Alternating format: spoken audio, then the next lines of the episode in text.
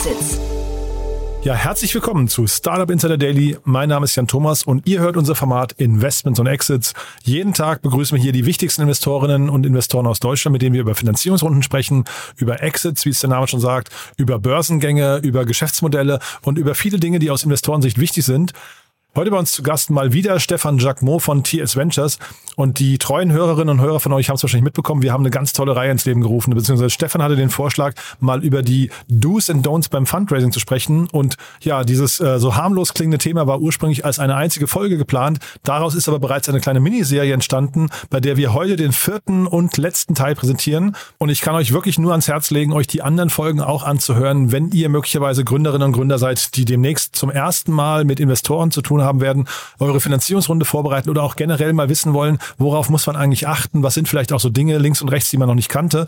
Wir haben uns da, wie gesagt, sehr chronologisch rangetastet. Wir haben darüber gesprochen, wie lernt man Investoren eigentlich kennen, wie stellt man sich ihnen vor, wie stellt man den Kontakt her. Dann haben wir darüber gesprochen, worauf muss man eigentlich achten in den Gesprächen, in den Pitches, welche Art von Dokumenten und Unterlagen muss man eigentlich bereit haben, wie sieht eigentlich so ein Pitch-Deck aus und so weiter und so fort. Und heute quasi die Zielgerade, wir sprechen darüber, wie sieht denn eigentlich nach der Investition dann die Zusammenarbeit aus mit Investoren. Das ist ja auch nicht ganz ohne vorne und für viele von euch vielleicht auch Neuland. Und auch hier hat Stefan mal wieder sein geballtes Expertenwissen äh, rausgeholt und lässt uns teilhaben an seiner Erfahrungen, an seinem Arbeitsalltag. Ist wirklich ein tolles Gespräch geworden. Aber wie gesagt, der ganz große Tipp an euch, wenn ihr die ersten drei Teile nicht gehört haben solltet, einfach nochmal auf das Profil von Stefan Jacquemot draufgehen, auf unserer Plattform. Das geht jetzt und dann könnt ihr quasi die letzten Folgen mit Stefan sehen.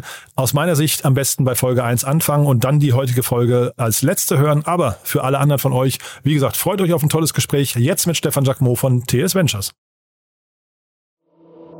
Startup Insider Daily. Investments und Exits. Sehr schön, ja, ich freue mich sehr. Der Rekordhalter dieses Jahr hat geschafft, was kein anderer vor ihm geschafft hat. Hallo Stefan. Hallo Jan, das war mir gar nicht bewusst. Ich freue mich. Ja, fünf, in der Bundesliga würde man sagen Torschützenkönig, also fünfmal in fünf Wochen. Das hat hier noch keiner äh, jemals, glaube ich, in, im, im Zuge des Podcasts hier geschafft. Also ganz, ganz großartig. Lieben Dank, dass du die Zeit nimmst. Heute ist Sonntag. Auch, auch das nochmal, also vielleicht ein ganz besonderes Dankeschön an der Stelle. Eine coole Reihe, muss ich sagen, Stefan, die wir da ins Leben gerufen haben.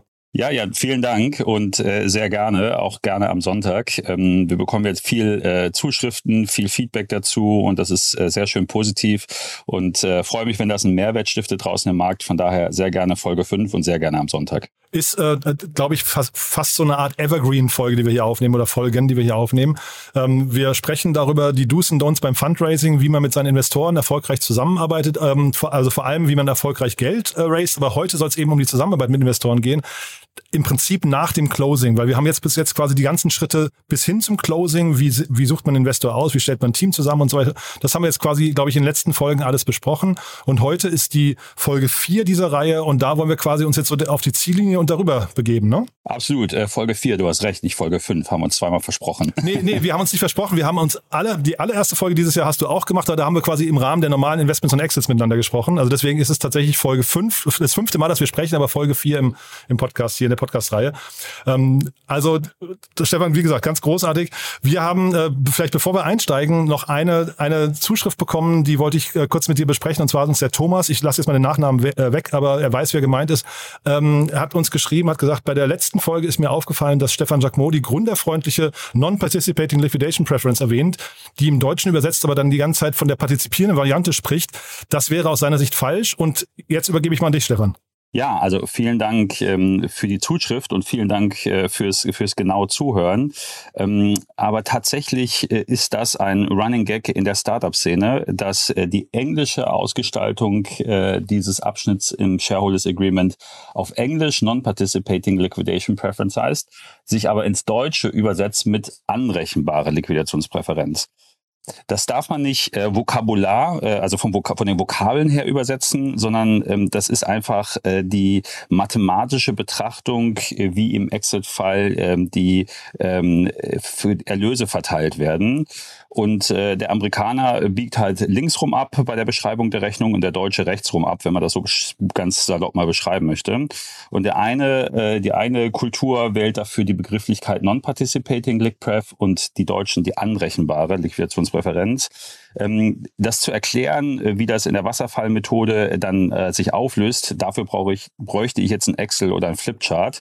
Ähm, aber was sich halt Gründer merken sollten, ist, dass die anrechenbare Liquidationspräferenz auf Deutsch oder Non-Participating Liquidation Preference auf Englisch, das ist, was man haben möchte, vor allem auch die einfache, also 1x ähm, anrechenbare Liquidationspräferenz oder 1x Non-Participating Liquidation Preference. Das ist das gründerfreundlichste und vor allem auch in der äh, Pre-Seed-Seed-Phase, also wenn das erste Geld in die Firma kommt, ist es das, worauf man Wert legen sollte, weil äh, man da ja noch guten Mutes ist, was das Team angeht, was das Produkt, was die äh, Problemstellung angeht. Und ähm, in späteren Runden, wenn man vielleicht festgestellt hat, es gibt doch noch mal ein paar Schwierigkeiten in der Company und existierende Investoren müssen mit äh, neuem Geld die Firma retten, da kann es dann schon mal vorkommen, dass man hier in eine etwas investorenfreundlichere Variante dieser, äh, dieses Paragraphen abdriftet. Das ist dann auch okay. Der Zins reflektiert bekanntermaßen das Risiko. Äh, aber gerade am Anfang in der ersten Finanzierungsrunde sollte das die gründerfreundliche Klausel sein. Sehr cool, Stefan. Also dann haben wir das auch nochmal klargestellt, finde ich. Und äh, ja, an der Stelle nochmal, Thomas, danke für die Zuschrift. Ähm, wir haben beim letzten Mal schon angefangen, quasi so ein bisschen anzuteasern. Wir haben ja schon über die Champagnermarke gesprochen, die man trinken sollte und äh, beim Closing Dinner. Und wir haben auch darüber gesprochen, dass das Closing Dinner vielleicht sogar an der Currywurstbude stattfindet, also äh, möglichst, möglichst budgetschonend sein sollte. Aber wir sind eigentlich schon einen Schritt zu weit gegangen, denn wir haben eine wichtige Frage äh, noch nicht geklärt, nämlich die Frage Wandeldarlehen oder direkte Beteiligung. Ne? Mhm, genau, das äh, wird man sehr häufig gefragt ähm, äh, von Gründern im Zuge der äh, Finanzierungsanbahnung.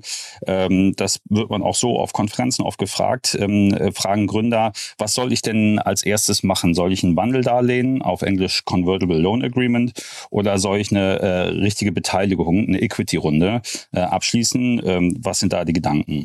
Und ähm, es gibt viele Investoren, die möchten gerne eine Equity-Runde haben. Bei mir ist es relativ egal. Die Begründungen sind die folgenden. Äh, eine Equity-Runde ist eine echte Beteiligung an der Firma. Da muss man auch zum Notar gehen und der Investor wird äh, richtiger Gesellschafter an der Firma, hält also Anteil an der Firma und hat dann äh, diese Preferred Shares, also es wird eine neue ähm, Share-Klasse ähm, gegründet in der Regel, die vor den Anteilen vor der Share-Klasse der Gründer stehen. Und diese Share-Klasse hat eigene Rechte, neue Rechte, zum Beispiel eine im Englischen non Participating Liquidpref oder auf Deutsch anrechenbare Liquidationspräferenz, dass also mein Geld immer zuerst ausgezahlt wird und äh, es nicht einfach pro Rata verteilt wird. Und ähm, das haben sehr viele Investoren sehr gerne, dass sie diese Rechte auch haben. Und deswegen gehen sie gerne zum Notar und machen eine Equity-Runde. Denn bei einem Wandeldarlehen bin ich nicht Teil des äh, Gesellschafterkreises, habe also nicht diese Rechte, sondern stelle ein Darlehen der Gesellschaft zur Verfügung, äh, das vor eigentlich sämtlichen Verbindlichkeiten, ach Quatsch, hinter sämtlichen Verbindlichkeiten der Gesellschaft steht, damit also im Rang zurücktritt und deswegen bilanziell dem Eigenkapital zugerechnet werden kann. Ähm, der Vorteil allerdings von so einem Convertible ist, ich gehe nicht zum Notar. Ähm, ich kann das einfach privatwirtschaftlich äh, vereinbaren. Äh, man macht einen Vertrag. Äh, da gibt es oft auch Standardverträge im Netz, die gar nicht schlecht sind. Die Kanzlei Osborne und Clark, mit der wir auch gern zusammenarbeiten, hat über den Business Angels Netzwerk Deutschland da eine ganz gute Vorlage ins Netz gestellt, ähm, die man nutzen kann. Und dann kann man dieses Wandeldarlehen recht kurzfristig abschließen. Rein technisch sogar, man lernt sich morgens kennen, findet sich super und am Nachmittag unterschreibt man dieses Wandeldarlehen und überweist das Geld. Wo juristisch steht dem eigentlich nichts im Wege. Und Wandeldarlehen heißt aber, das müsste auch irgendwann gewandelt werden. Ne? Wie, wie ist da der Zeithorizont? Genau, in der Regel werden diese Darlehen dann äh, ein bis zwei Jahre, ich mache meistens zwei Jahre ähm, gegeben und nach spätestens zwei Jahren werden dann, kann dann, das ist dann wiederum Ausgestaltung, wie man es wie man's machen möchte, aber in der Regel können beide Seiten sich gegenseitig callen. Das heißt, man kann sich zur Wandlung zwingen und dann wird man äh, Gesellschafter an der Gesellschaft. Man kann auch vereinbaren, dass nur eine Seite callt, wenn man das Darlehen stehen lassen möchte. In der Praxis werden aber beide Seiten haben Call-Recht und äh, dann wird man spätestens nach zwei Jahren wird dann der Investor Anteilseigner und äh, dann muss auch eine Bewertung festgelegt werden. Vorteil auch äh, beim Wandeldarlehen ist, ich muss keine Bewertung am Anfang festlegen. Ich lege vielleicht die drei Begriffe, die wichtig sind. Ich lege ein Cap äh, fest, das ist der, der Betrag, den ich maximal als Investor Investor äh, bezahle, also die Bewertung, die ich maximal als Investor zahle. Ich lege einen Discount fest, also wie viel Prozent äh, Rabatt bekomme ich äh, auf die nächste Finanzierungsrunde, wenn sie kleiner als der Cap ist. Und ich lege noch einen Zinssatz fest, zu der mein Kapital, weil es ja ein Darlehen ist, über die Zeit verzinst. Das sind so die drei Ecksteine, Cap, ähm, Discount und Zinssatz, den ich im Convertible festlege. Und wie gesagt, privatwirtschaftlich recht schnell. Und aber rein technisch, es gibt ja sowas wie Gesellschafterversammlungen, Stimmrechte und solche Geschichten, die fallen beim Wandeldarlehen weg. Ne? Also dann bin ich erstmal quasi Zuschauer von dem, was da passiert. Genau, also in, rein gesellschaftsrechtlich gibt es keine Gesellschafterversammlung, an dem der Investor teilnimmt. Ich äh, kann nichts äh, in dem Sinne beeinflussen. In der Realität tauschen sich aber Startup und Investor fast so aus, als wären die Investoren schon Gesellschafter, weil man ja auch deren ähm, äh, Goodwill für die nächsten Jahre sicherstellen will und deswegen werden die früh eingebunden. Aber es gibt keine formelle Gesellschafterversammlung, an denen der Investor teilnimmt. Genau, weil dann gehen wir vielleicht mal jetzt ähm, also den Schritt weiter. Wir, wir haben jetzt quasi uns geeinigt, ob Wandeldarlehen oder nicht, aber wir, wir haben also quasi jetzt Geld bekommen von Investoren, waren beim Notar oder haben das eben als Wandeldarlehen bekommen. Mhm. Und jetzt geht's ja eben drum, du sagst gerade Goodwill, ähm, man möchte ja diesen Goodwill quasi auch äh, oder sagen wir, das, das Verhältnis nicht überstrapazieren. Was sind denn so vielleicht die Mindestanforderungen in der Art der Zusammenarbeit jetzt mal aus Gründersicht betrachtet? Ja, also ich glaube, das Wichtigste vorab, sozusagen die Präambel in der Zusammenarbeit, ähm, die man nochmal festhalten sollte, ist, mit guten Investoren und guten Gründern ähm, beide Parteien arbeiten auf Augenhöhe zusammen. Also dass es nicht dieses äh, Setup hat, äh, der Investor ist der Manager und ähm, äh, dem muss man dann Bericht erstatten, wie man seinem Vorgesetzten im Corporate Bericht erstattet, äh, sondern das ist ein, ein Partner, ein, ein Teammitglied, ein vielleicht erweitertes C-Level, wenn man so will, äh, psychologisch betrachtet, ähm, die man äh, partnerschaftlich einbinden sollte bei der Entwicklung seiner Company.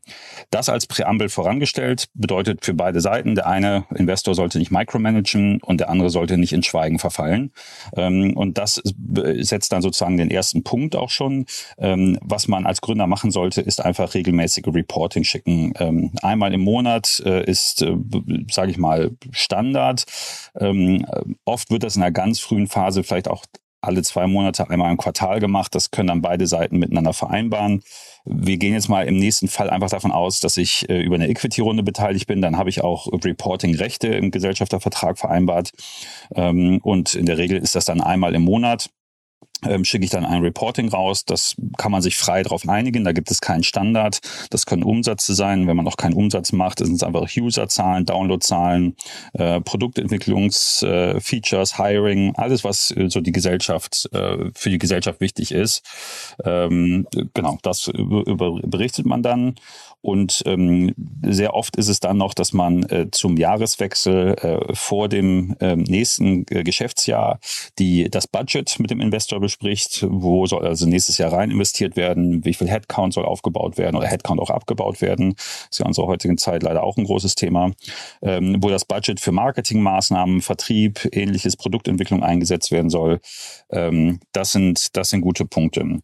Und vielleicht ähm, als, als drittes äh, ist es, äh, dass Gründer, ähm, das, das kommuniziere ich immer sehr stark, keine Angst haben sollten davor, ähm, schlechte Nachrichten zu kommunizieren. Weil das in jedem Startup passiert. Es ist immer irgendwie nicht so, wie man sich das immer vorstellt, geht nicht alles ganz geradlinig. Ähm, und das ist okay. Die meisten Investoren sind ja durchaus Profis und haben schon viel gesehen. Ähm, und äh, der Reflex des Investors sollte dann auch nicht äh, sein der Bestrafung, sondern wie kann man da äh, irgendwie helfen? Äh, was kann man da dem, dem Gründer, dem Gründerteam Gutes tun, um wieder aus dieser Situation rauszukommen. Mhm. An der Stelle vielleicht ein kurzer Querverweis. Bei uns ist ja unser Beiratsvorsitzender Josef Brunner und ähm, der, da habe ich jetzt gerade einen Podcast mit ihm gehört, das hat er mir gegenüber noch nicht so gesagt, aber ähm, der war im Podcast und hat darüber erzählt, dass er eben in verschiedensten anderen Beiräten auch ist und er hat gesagt, da möchte er eigentlich nie was anderes hören außer schlechten Nachrichten.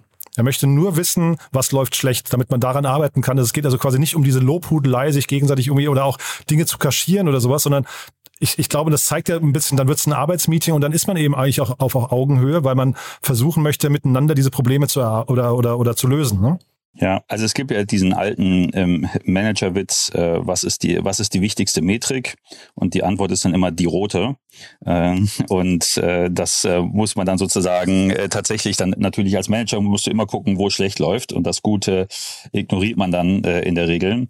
Ähm, ich würde es äh, vielleicht nicht ganz so krass sehen, aber die die Tendenz ist die richtige, ähm, denn äh, auch die guten Themen, die wo Dinge erfolgreich waren, äh, da, es ist total wichtig zu verstehen, warum etwas gut gelaufen ist. Kann ich das reproduzieren? Ist das skalierbar? Und es hat natürlich einfach einen unglaublich psychologischen Effekt auf die Zusammenarbeit. Ja, wenn man ein Tor schießt, muss man als Team auch feiern ähm, und, äh, und das dann auch zelebrieren. Aber es darf halt nicht, und das ist die Aussage von Josef, es darf halt nicht über die schlechten Nachrichten, äh, darf man dann hinweggehen oder ignorieren. Ähm, und die schlechten Nachrichten sind ja oft auch die, die auch eine Firma ähm, in, richtig in Gefahr bringen können.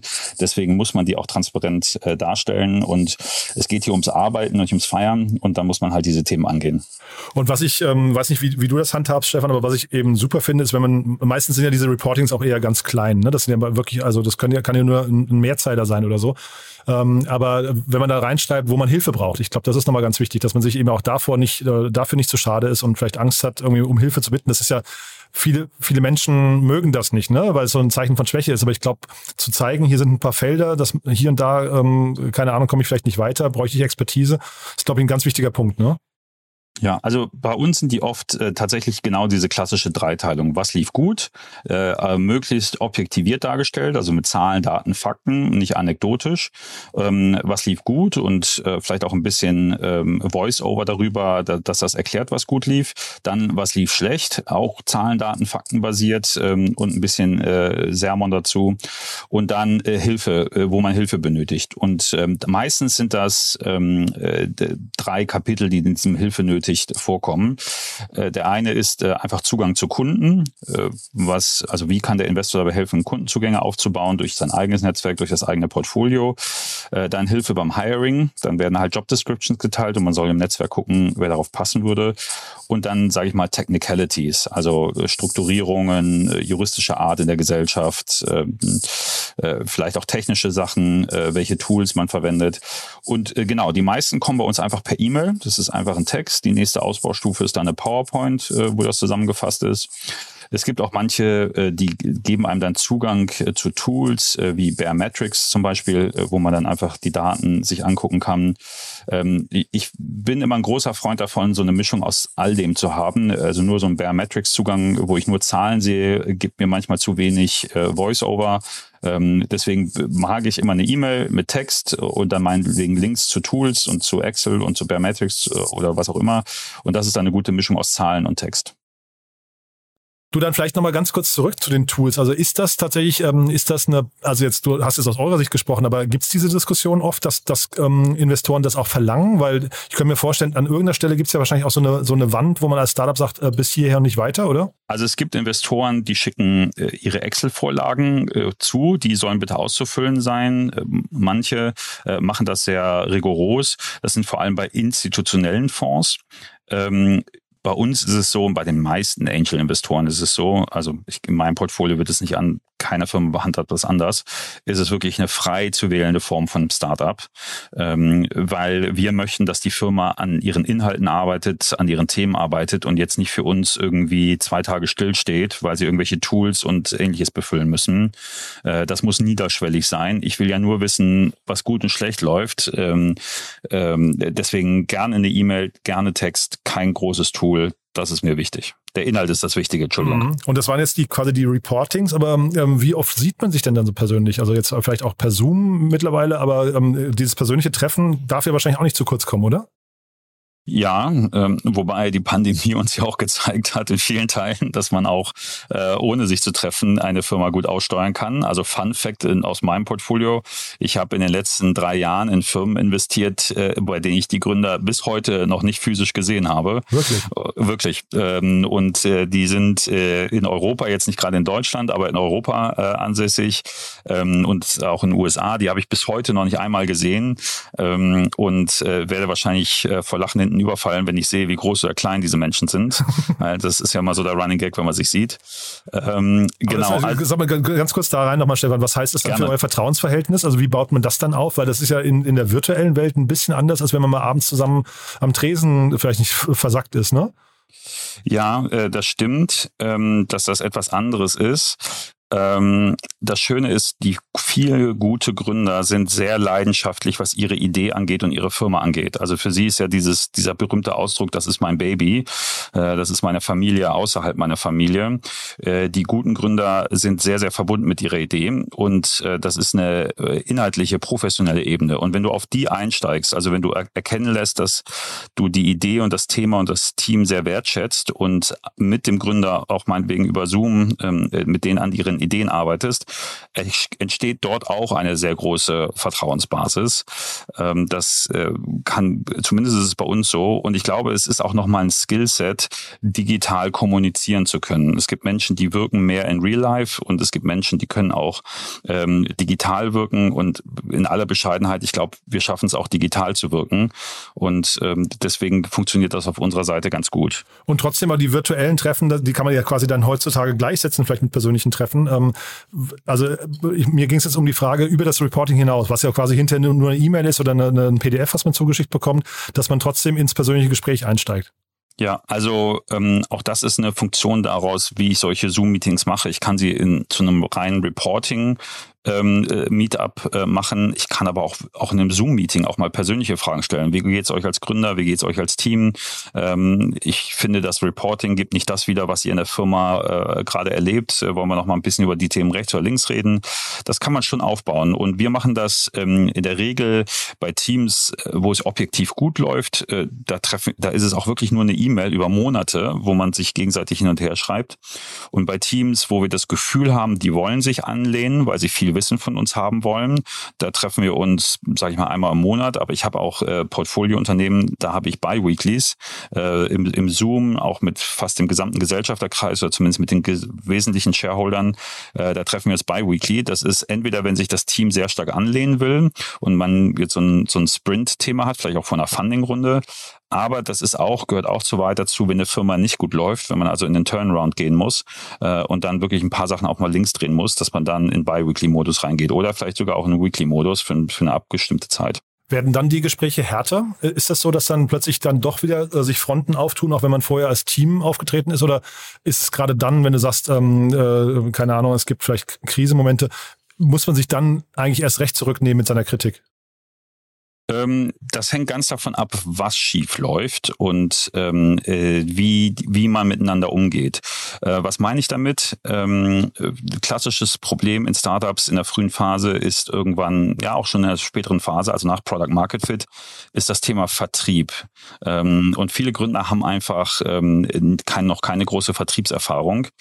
Und ähm, da gibt es äh, dann oft Dissens, äh, wie man diesen Vertrieb äh, managen, steuern, aufbauen soll, ähm, weil gerade auch Vertrieb ein, eine Unit ist, die sehr zahlengetrieben ist und wo man auch manchmal mit harter Hand durchgreifen muss und Personal austauschen muss. Es gehört einfach beim Vertrieb dazu. Es ist äh, die Unit, die am meisten Umschlag hat. Und da kann ich jetzt ähm, nicht sugarcoaten, da muss ich einfach, da müssen einfach die Zahlen stimmen. Und äh, wir haben häufiger mal in unserem Portfoliounternehmen dann doch die Herausforderung, dass die Gründer äh, äh, eine etwas zu lockere Sichtweise auf Sales haben. Ähm, und man müsste dann einfach, dann geht man halt wirklich rein und sagt, das geht dann nicht. Das, das, muss, das muss leider funktionieren. Und äh, es gibt Vertriebler, die kriegen das hin und warum kriegt das der nicht hin? Und dann muss man da halt darüber reden. Ähm, natürlich ist es, äh, versucht man immer äh, zu gucken, mit den existierenden Leuten in der Firma zu reden, weil Personal neu zu heiren ist auch immer eine Herausforderung. Aber da darf man nicht drum herum tänzeln. Da muss man einfach echt brutale Wahrheit sprechen. Und man gerät dann aneinander, wenn die Gründer versuchen, das ähm, zu überspielen, nicht zu sehen ähm, und da auch äh, nicht die richtigen Analysen zu ziehen. Und man bleibt dann immer professionell. Ich meine, es ist ja immer noch ein Berufsding. Aber äh, man muss es halt klar ansprechen, wenn Dinge nicht laufen. Und ja, letzter Punkt vielleicht, wenn Dinge wirklich rogue gehen, also wenn man, wenn wir jetzt wirklich Gründer und das kommt auch immer mal wieder vor, ähm, äh, nah an der, an der Situation sind, dass sie Dinge vielleicht äh, veruntreuen oder Gelder nicht richtig allokieren, dann gibt es da auch kein, äh, kein Halten. Äh, dann wird das extrem klar angesprochen. Ähm, und da, da darf man auch jetzt nicht irgendwie zucken. Zu lockerer Blick auf Sales klingt so, als guckt ihr euch die Pipelines an. Ja, ist das so? Also ähm, ist das so Teil dessen, wenn ihr jetzt ein B2B SaaS-Unternehmen habt? Das ist ja, glaube ich, auch eines eurer, Schwerpunktthemen. Ja. Würdet ihr dann schauen, keine Ahnung, welche Kunden bewegen sich wie schnell durch irgendeinen Funnel und äh, wie groß sind die Namen und wie groß die Tickets? Total. Also das ist, geht dann so, wenn es gut läuft, machst du es natürlich nicht. Aber äh, wenn du merkst, der Sales stottert, dann äh, lässt du dir einen HubSpot-Auszug äh, geben und dann äh, lässt du dir die Kundenliste geben und dann guckst du, wie das, äh, wie der Deal durch die Pipeline wandert und wie viele Tage welcher Deal in welcher Stage bleibt. Ähm, du guckst, ähm, wie äh, die ACVs sind, ähm, die die Kunden theoretisch machen können, ob die steigen. Ähm, du guckst dir Kohorten an. Also wenn es wirklich nicht gut läuft, gehst du bis ins Detail rein und äh, guckst dir Zahlen an, gibst Feedback, wie es in anderen Portfoliounternehmen, die gut laufen, wie da die Zahlen sind und äh, versuchst dann wirklich äh, im, im Beraterstil in die Firma einzugreifen und da äh, mit den Teams an den, an den Turnaround zu arbeiten. Mit dem Ziel, ähm, das natürlich mit der existierenden Mannschaft zu machen und das Ganze wieder positiv aufzugleisen, äh, um alle inklusive des C-Levels ja wieder auf Erfolgskurs zu bringen. Mhm. Gelder nicht richtig allokieren, hast du gerade noch gesagt. Das finde ich auch nochmal spannend. Man sagt ja über Businesspläne und Liquiditätsplanung und so weiter in der Regel, dass sie äh, dann veraltet sind, wenn sie aus dem Drucker kommen. Ne? Das heißt also quasi direkt eigentlich nicht mehr der Realität entsprechen und den Erwartungen. Äh, wie, wie stark seid ihr in die Budgetierung von diesen Geldern, die quasi zur Verfügung gestellt werden, dann eingebunden? Hm, also wie gesagt, gegen Ende des Jahres stellst du immer das Budget fürs nächste Jahr auf. Das wird einmal im Gesellschafterkreis vorgestellt und verabschiedet, dass da die richtigen Akzente gesetzt werden. Das ist das Wachstum, ähm, was du sehen willst. Das ist aber auch ähm, an welcher Stelle wo investiert wird, was du sehen willst. Und ein klassischer Fehler mit äh, Budget falsch allokieren ist zum Beispiel in der frühen Phase, äh, wenn du noch keinen richtigen Product Market Fit hast und du äh, sehr viele Kunden verlierst in der letzten Sales Stage, die also nicht von, von, die wissen alles über dein Produkt und müssen jetzt eigentlich konvertieren zum Kunden. Wenn du da sehr viel Churn hast, ähm, machen viele Fehler, äh, machen viele Gründer, weil sie dann frustriert werden, den Fehler, dass sie die Marketing Spends aufdrehen. Das heißt, ich muss einfach noch mehr Kunden äh, in die Zielzone bringen und haben horrende Marketingkosten und kaufen sich schlechte Leads ein, die Conversion Rates werden schlecht, äh, der Customer Acquisition Cost äh, gehen stark äh, nach oben und äh, das sind dann alles Metriken, wo wir reingehen und sagen, ihr habt einfach noch äh, nicht das, das Killer-Feature, das Setup gefunden, was die Conversion erhöht. Jetzt gibt nicht Marketing auf, sondern überlegt euch, geht in die Produktentwicklung, überlegt euch, was die Kunden wirklich haben wollen äh, und, und optimiert auf, auf die 10, 15 Kunden, die ihr jetzt gerade im Funnel in der letzten Stufe habt, aber dreht hier nicht für Hunderttausende von Euros den Marketing-Funnel auf. Ich lache deswegen, weil ich habe gerade die ähm, ich weiß gar nicht, Netflix-Serie Super Pumped gesehen, ne, über, den, äh, über die Uber-Entstehungsgeschichte. Ähm, äh, das ist ja so ein bisschen dokumentarisch auch angelegt, äh, aber auf jeden Fall gab es da eine, eine Unternehmensparty für 25 Millionen Dollar. Das fand ich irgendwie ganz schön. ja, also das so viel zum Thema Budgetierung. Du, äh, vielleicht noch ganz kurz der Punkt, ähm, Runway haben wir beim letzten Mal festgelegt, sollte eigentlich immer so roundabout 18 bis 24 Monate sein, ne? Ähm, bis zum nächsten gravierenden Meilenstein, hattest du damals, glaube ich, gesagt. Jetzt mhm. ist ja, man sagt ja immer, nach der Runde ist vor der Runde. Ähm, wie arbeitet man jetzt äh, auf den nächsten, auf die nächste Finanzierungsrunde ähm, zusammen hin und wie legt man auch fest, welche Meilensteine dafür relevant sind? Ja, also äh, warum, woher kommt dieses 18 bis 24 Monate? Zum ersten, wir sind gerade halt einfach in einer Krisenzeit. Ähm, da weiß man nie, wie sich die Dinge entwickeln und ich brauche halt Flexibilität, ich brauche Optionen. Genau, 21, im Jahr 21 war es wahrscheinlich ein Jahr nur, ne? So zwölf Monate eher. Ne? Korrekt, ja. genau. Und ähm, auch der, und der zweite Punkt, um das abzuleiten, von erster Kontakt zu Investor bis Geld auf dem Konto vergeht im Schnitt zwischen vier und sechs Monaten, je nachdem. Angels sind schneller, institutionelle langsamer, ähm, also vier bis sechs Monate. Das heißt, wenn ich nur zwölf Monate Runrate hätte und ich nicht im letzten Moment Geld raisen will, also äh, im, im, zwölf, im Monat Nummer zwölf, äh, sondern im Monat Nummer elf und dann zurückrechne, dann muss ich in Monat Nummer fünf mit dem Fundraising anfangen. Und äh, dann habe ich nur fünf Monate Zeit nach der aktuellen Runde KPIs zu treiben, weil ich mit den Zahlen ja dann ins Fundraising gehe, die, ähm, die ich in fünf Monaten produziere. Und fünf Monate ist eine verdammt kurze Zeit, um KPIs zu treiben. Deswegen zwölf Monate, 18 Monate, um richtig die KPIs zu treiben, um auch ein Margin of Error zu haben, wenn ich mal irgendwie daneben lege, dass ich dann auch wieder korrigieren kann und ein paar Monate gute Zahlen produziere. Also, was wollen Investoren inhaltlich sehen? Äh, es ist dieses berühmte Topline Growth, äh, ist sicherlich immer noch ein Thema. Also, dass ich Umsätze sehe, ähm, dass sie, dass sie steigern. Das ist sicherlich in der heutigen Zeit eine immer wichtigere Metrik. Also, äh, die Leute müssen kaufen. Dass, dass wirklich Umsatz generiert wird, ist wichtig. Ähm, aber es gibt natürlich auch Geschäftsmodelle, die erstmal auf Usage aus sind. Ähm, dass ich halt erstmal kostenlos oder, oder einfach nur Nutzer generieren möchte, die ich dann später monetarisiere. Also Umsatz, ähm, Nutzer, das sind sicherlich äh, die beiden äh, Top-Metriken und dann habe ich natürlich Churn ähm, und, und äh, Retention, ähm, die, die sicherlich auch wichtig sind.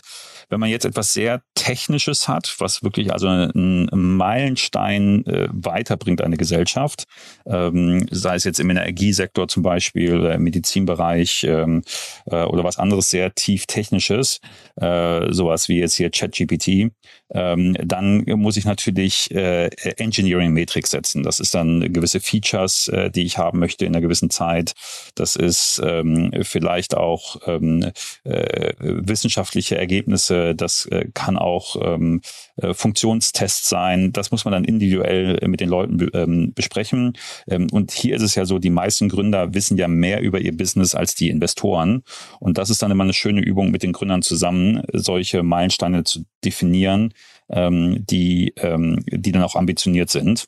Ähm, als Investor kannst du sicherlich Sales, also diese Topline-Meilensteine und alles, was, un, was zu unserem Handwerk dazugehört, äh, alles, was so P&L-mäßig erfasst werden kann, da sind wir sicherlich gut drin. Ähm, alles, was sehr forschungslastig ist und eine hohe Entwicklungshöhe hat, da muss man dann mit dem Team zusammen überlegen, was passen könnte. Äh, ChatGPT hast du gerade angesprochen, jetzt muss man nicht über, also muss keine Namen nennen aus eurem Portfolio, aber wie oft passiert das, dass ein Unternehmen ähm, tatsächlich vom eigenen Erfolg überrannt wird und plötzlich die ähm, Meilensteine viel schneller erreicht werden, als man das dachte und dann bei ChatGPT ist ja der Nachteil, und den haben wahrscheinlich viele Startups, dass dann da, damit auch Kosten verbunden sind. Plötzlich ähm, hat man 100 Millionen Nutzer und äh, jeder Nutzer kostet am Tag x äh, oder 0,x äh, Dollar. Ähm, das kann ja dafür sorgen, dass ein Startup am Erfolg zugrunde geht. Wie, wie bereitet man sich auf sowas vor? Muss man da, darauf vorbereitet sein oder ist das eine Sache, die, da muss man dann nur schnell reagieren, wenn es passiert? Hm, also wenn ein Produkt von Kunden die Tür eingerannt wird, dann finde ich in der Regel immer einen Monetarisierungsweg. Es sei denn, ich heiße Twitter, aber das ist eine andere Diskussion. Und ich bin auch ein Investor wahrscheinlich, ne? genau. Ja. Also äh, wenn ich mir OpenAI, ChatGPT angucke, da ist jetzt Microsoft äh, zweistelliger Milliardenbetrag, wird da ja kolportiert, ähm, die da rein investiert werden.